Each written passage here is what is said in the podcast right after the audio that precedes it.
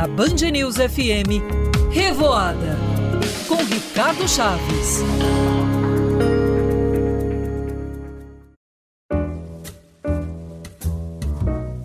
No dia 25 de fevereiro de 1948, nascia na cidade de São Tomás de Aquino, interior de Minas Gerais, Célio Antunes de Freitas, um jornalista que marcou época por sua competência e por escrever um nome na história do telejornalismo amazonense.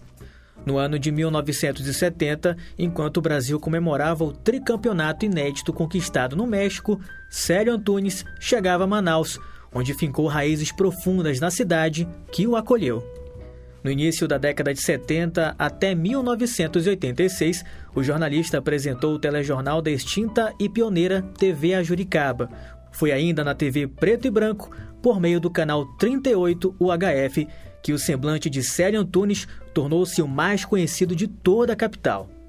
Uma das características mais marcantes do jornalista era sua segurança na apresentação, estabelecendo inclusive um padrão jamais alcançado. Contam os manauaras mais antigos que Sério chegava a decorar laudas inteiras sem olhar nenhuma vez para o papel. É, em um período que não existia teleprompter. No início de sua carreira, o jornalista Marcos Santos fala como foi a convivência com Célio Antunes, em uma época em que o jornalista era referência na área, por várias características, entre elas sua memória prodigiosa.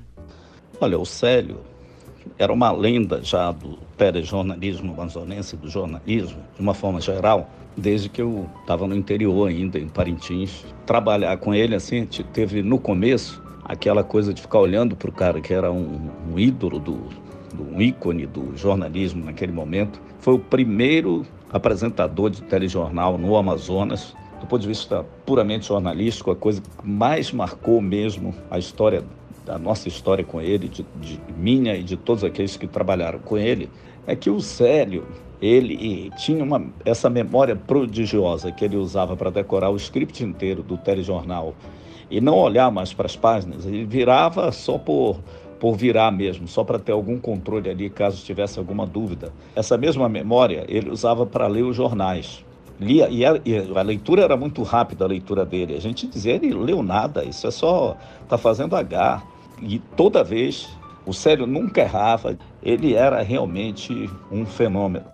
Além da TV Ajuricaba, Célio trabalhou na Rede Brasil Norte, sucessora da TV Ajuricaba, e logo depois Rede Boas Novas. Pouco tempo depois, o jornalista foi para a TV Cultura, onde se aposentou. Célio Antunes faleceu no dia 18 de abril de 2012, em Manaus, terra em que viveu grandes momentos profissionais. Marcos Santos destaca o legado de Célio Antunes para o jornalismo amazonense. É sem dúvida um, uma trajetória vitoriosa, né? Ele trabalhou na produção do, do, da buzina do Chacrinha no Rio, depois veio para cá e aqui ele, do seu jeito, né? Conseguiu se impor como, como jornalista, como chefe de jornalismo, marcar toda uma, uma trajetória e por todos os lugares onde ele passou, ele sempre marcava as redações pela enorme capacidade de redação do datilógrafo superágil, que depois se transformou em digitador superágil, né, com, com a chegada do computador, e, e com aquele texto limpo, que mesmo na máquina de datilografar, raramente sofria algum tipo de revisão. Quem conheceu Célio Antunes diz que o jornalista era dono de uma mente brilhante, um profissional admirável e isento de qualquer vaidade. Um profissional que deve ser lembrado por todas as gerações.